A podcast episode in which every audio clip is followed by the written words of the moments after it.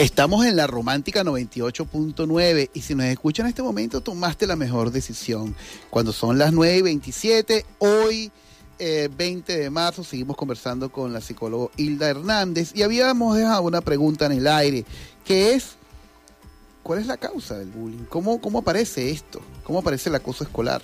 Sí, bueno, si nos vamos a la parte como más profunda desde el nivel de la sociedad, yo siento que esto viene dado por un sistema de creencias y por seguir normalizando la violencia. O sea, estamos en una sociedad donde hay mucha violencia normalizada. Eh, por ejemplo, nos puede sorprender el tema de la, de la agresión física, pero aún la agresión psicológica hay muchas personas que les cuesta identificarla o por ejemplo las burlas que se confunde con el chalequeo, como le decimos aquí en Venezuela, y estamos en una sociedad donde se valida muchísimas veces la agresividad porque esto es como sinónimo de poder, de superioridad, de un niño independiente. Y se invalida cuando un niño va y expresa sus emociones. Estoy triste por tal razón o estoy molesto. Esto la sociedad lo invalida mucho porque lo ve como un niño o un adolescente vulnerable. Entonces todavía falta como mucha educación en el área emocional que, que es tan importante en el desarrollo de cualquier ser humano. Estábamos hablando en estos días con otra especialista, la psicóloga Araima Cabrera, eh, que decía que en la escuela debería haber una materia que se llama eh, eso, eh, el tema emocional, cómo trabajarlo. Y, es pertinente porque al final nosotros no solamente somos de carne, hueso y sangre, sino más bien somos emoción, el ser humano es emoción y esas emociones tenemos que canalizarlas, ¿no? Y la familia, ¿qué pasa ahí con la sociedad y las emociones?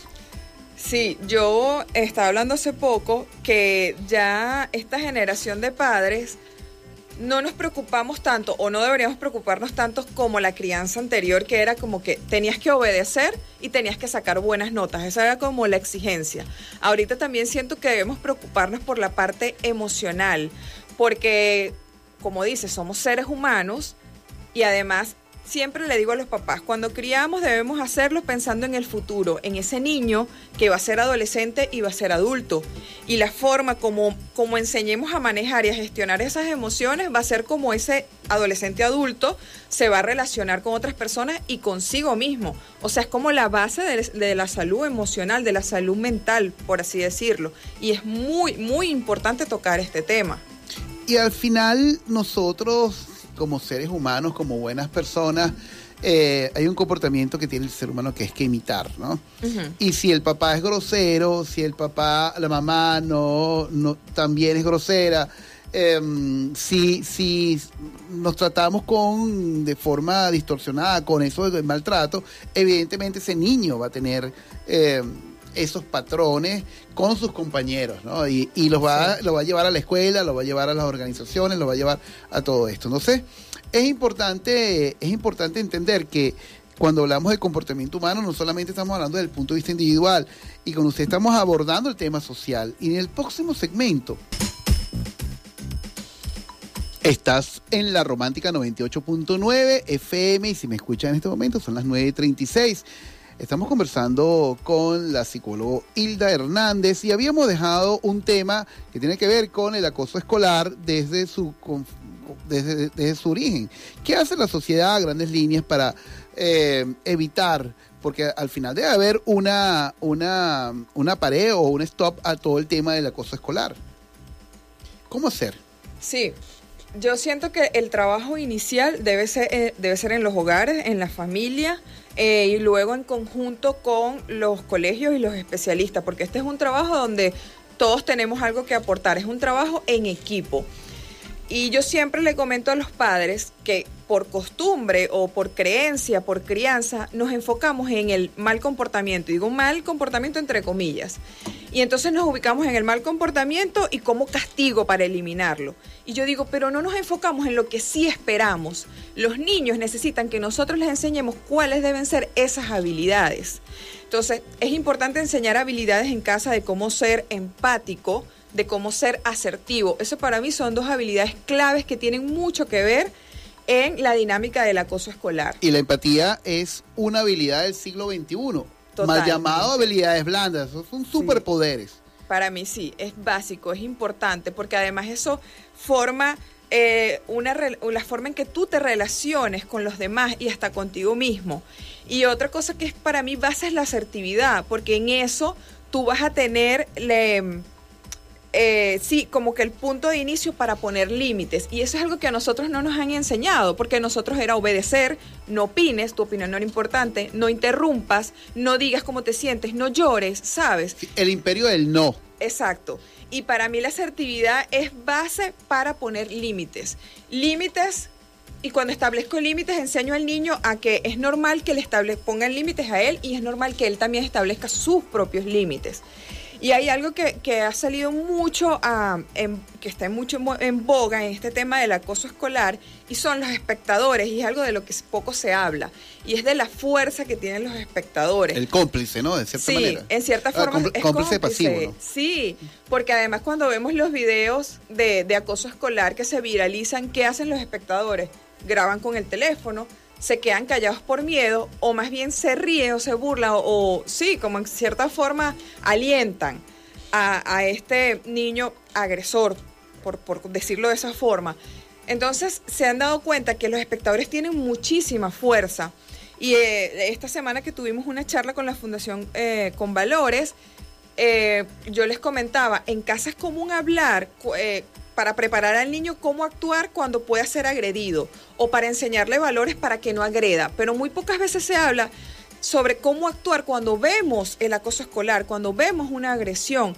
Y muchísimas veces le decimos al niño, mira, no, no te metas en eso, no opines porque te puede pasar algo, porque se puede poner en riesgo. Pero la verdad es que tenemos que enseñar a los niños a decir, mira, no estoy de acuerdo con lo que estás haciendo, o no me parece, mira, le estás haciendo daño, o simplemente apoyar a quien vemos que está en una situación de vulnerabilidad. Eso es muy importante y eso para mí habla de, muchísimos valores y de muchísimas habilidades. Totalmente de acuerdo con usted.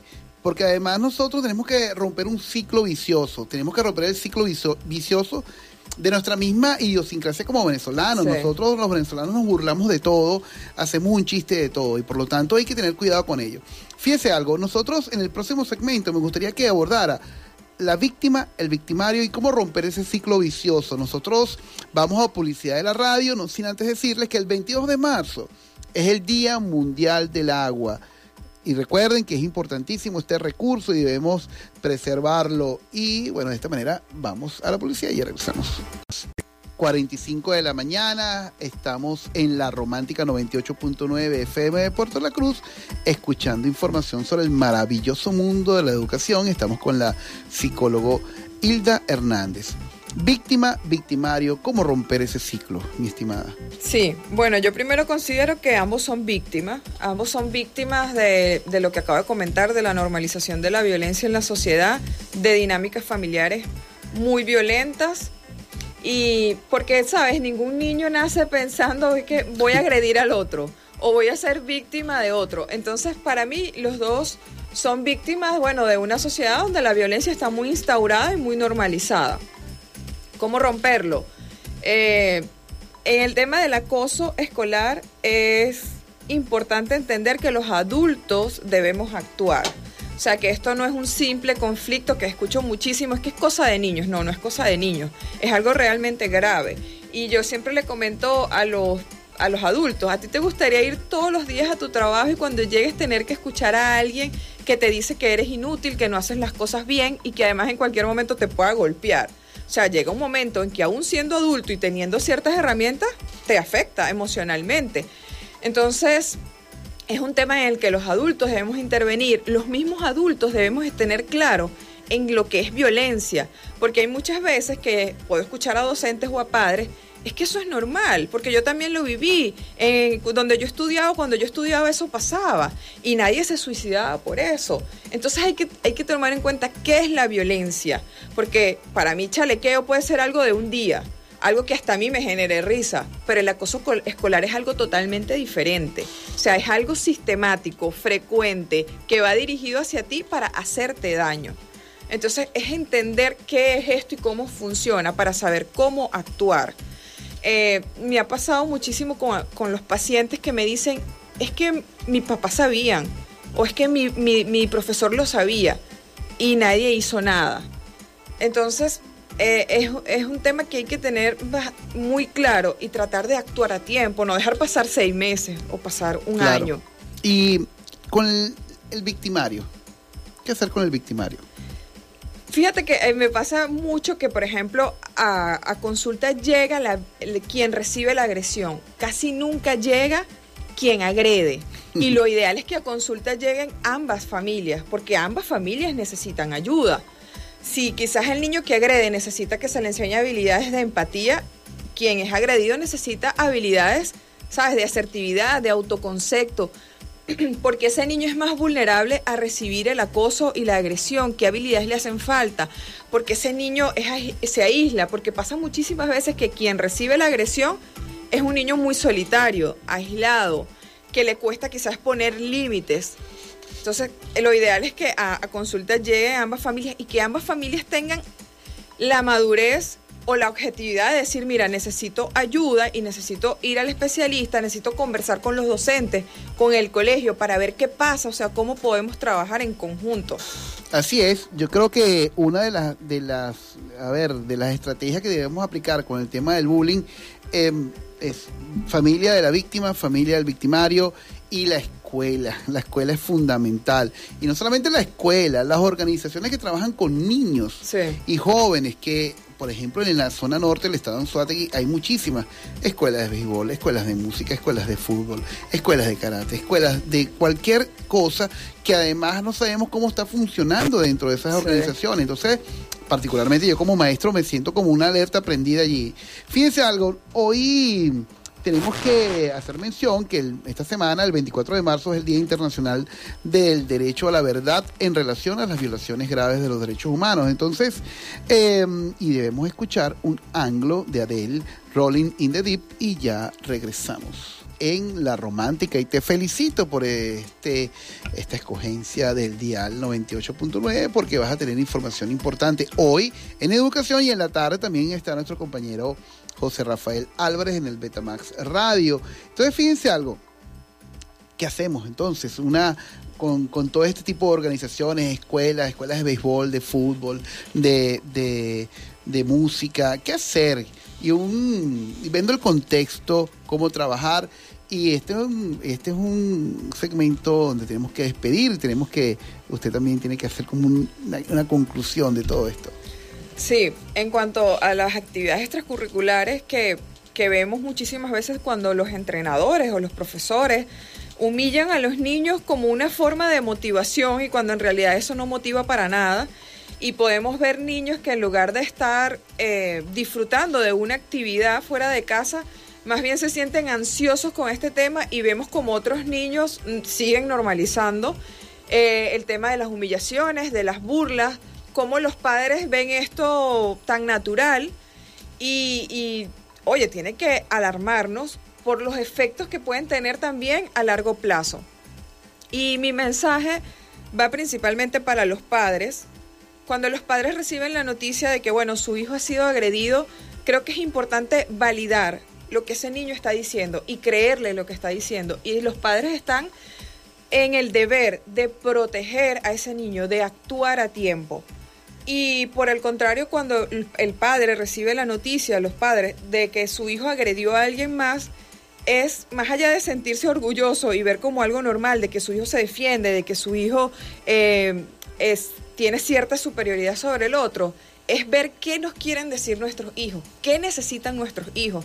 Porque esta dinámica de de agredir y ser agredido es una dinámica muy dañina que se va instaurando en la adolescencia, en la adultez.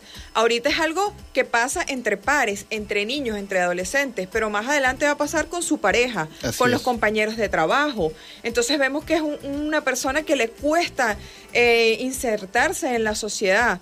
Que, que, hace daño a los demás y se hace daño a sí mismo, porque también es una relación consigo mismo. Entonces, a veces tenemos que pensar que nuestros hijos son el reflejo de lo que viven. Algo pasa en casa cuando un niño agrede o es agredido y hay que actuar. Y entre más pronto actuemos, mejor va a ser el pronóstico. O sea, estamos, no, no es algo que a dejar correr porque estamos perjudicando a nuestros propios hijos. Así es. Un minuto para darle un mensaje a todas las personas que nos están escuchando. Por favor. Sí, Bueno, mi, mi mensaje es que ser responsables, yo creo que después que somos padres, nuestra vida cambia por completo, depende de nosotros, nuestros hijos y además las personas con las que se van a relacionar nuestros hijos. Es importante informarse, es importante cuestionar nuestro sistema de creencias, porque traemos un sistema de creencias donde la violencia está muy normalizada, como ya lo venía comentando. Entonces, bueno, informarse, cuestionarse, y para mí, en, en mi caso muy particular, la maternidad ha sido muy transformadora y cuando veo a mi hija irritada con un cambio de conducta, me pregunto qué le pasa y no es cómo, cómo debo cambiar esta conducta, no, es qué necesidad hay detrás de esta conducta. Yo como padre ser responsable y cómo abordarla. Y pensemos, cuando criamos a un hijo, no solo estamos transformando a esa persona, sino cómo esa persona también puede afectar a los demás. Muchas gracias, mi estimada psicólogo, por estar en Frecuencia Educativa. Te dejamos los micrófonos cuando usted quiera venir a, nuestro programa y, por supuesto, gracias, estoy muy seguro que otros talentos de la radio la van a invitar para conversar sobre este tema y muchos más. Claro que sí. Nosotros vamos a escuchar un éxito por amarte así de CNCO y ya regresamos.